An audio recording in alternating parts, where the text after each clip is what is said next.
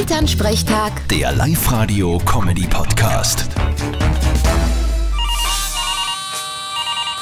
Hallo Mama, Grüß dich, Martin. Magst du morgen mitfahren aufs Oktoberfest? Einen Platz im Bus hätten wir noch frei. nach München.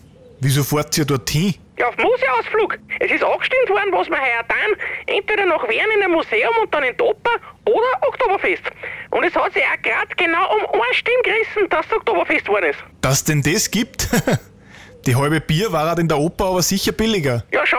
Aber wir werden eh nur Maß trinken. Und eine halbe Anten um 40 Euro essen. nein, nein, das tun wir nicht. Wir nehmen unsere Jausen im Bus mit, dass wir dort keinen Hunger haben. Also, magst du mitfahren? Na, ein Oktoberfest kann ich mir daheim auch machen. Ein Dreiviertel Liter Bier mit Wasser auf ein Maß auffüllen, 200 Euro Verbrenner und auf der Couch ein Prosit der Gemütlichkeitssinger. Vierte Mama. Ja, wie du meinst. Bitte, Martin.